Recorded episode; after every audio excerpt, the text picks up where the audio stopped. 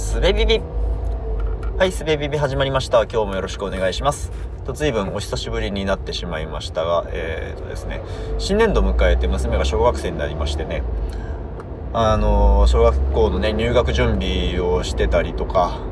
えー、っと当たり前なんですけど入学式ってねあの4月中旬にあるわけですよね。あの始業式のさらに後ですから。でそれまであそっか保育園ないし小学校もないからあこの時期は家にいるのかそうかああんまり仕事もできないなみたいなね。そんな状況だったわけですけど。まあまああの えー、更新あんまりしてませんでした。特に問題何？なんて言うんだろう。別になんか問題あったわけではなくただただただ時間がなかったよというだけの話でしたと。はい。ほんでえっとねいくつか話があるんですけどうんとまず1個はいつ頃だったかもう忘れましたけどちょっと前に収録をしたヤビさんとの、えー、ヤビさんの番組にゲスト出演させていただいた、えー、培養型思考とのお話で、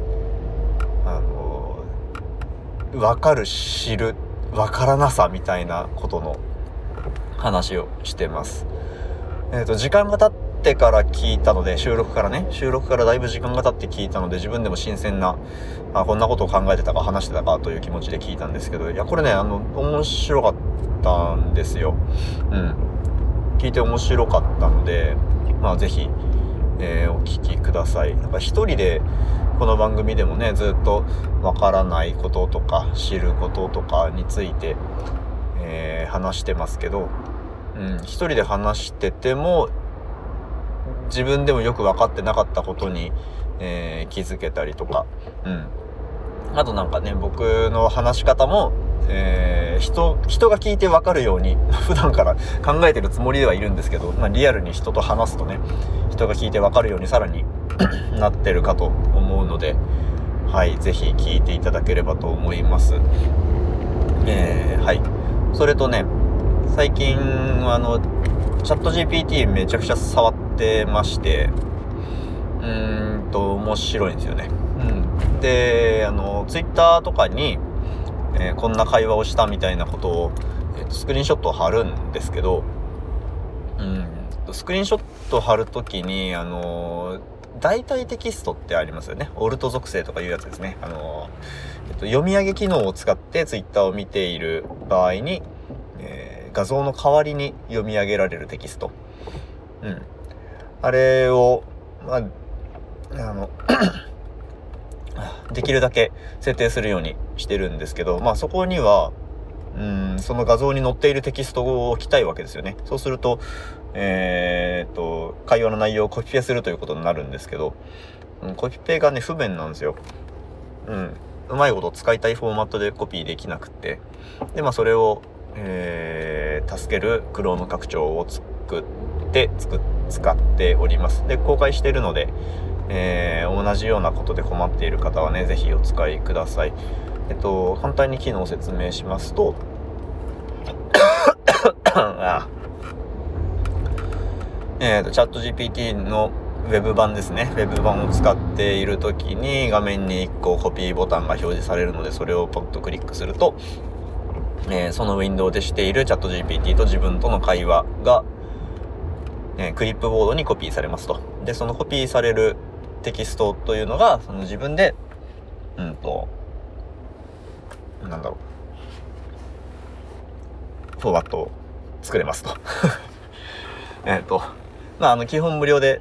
使えるので、まず落として使ってみてもらえればなと思っています。で、その、そのフォーマットを自分好みでエディットする機能というのを有料機能として提供しております。まあ、最低100円からいくらでも払えるような仕様にしていますので、まあ、あの、はい。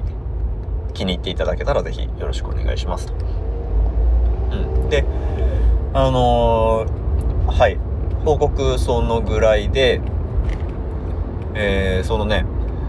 その自分がその少額の課金機能を作ったからというわけではないんですけど最近そのネット上でというか、えー、アプリとかデータとかにお金を払うということをうーんとに対するイメージというのがね、やっと変わってきたんですよね。うん。やっとというのはどういうことかっていうと、えー、っと、以前は、えー、スマホアプリに1ドル100何十円ぐらい払うののハードルがめちゃくちゃ高かったんですよ。うん。ここ、なんかこういう動作するアプリないかなと考えた時に、えー、 App Store 行って検索して、で、まず無料アプリで探すと。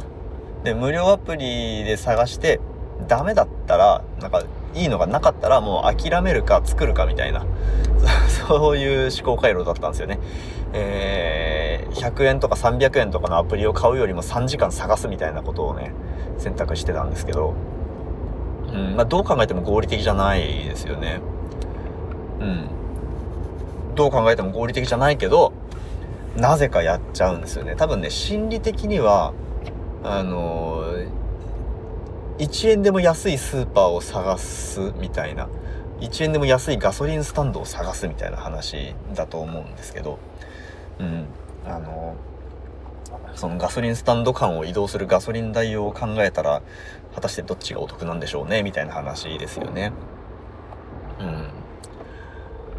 えー、で、まあ、あの、割と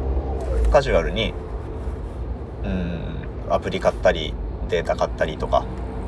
うん、サブスク1ヶ月のつもりでとりあえず契約してみたりとか、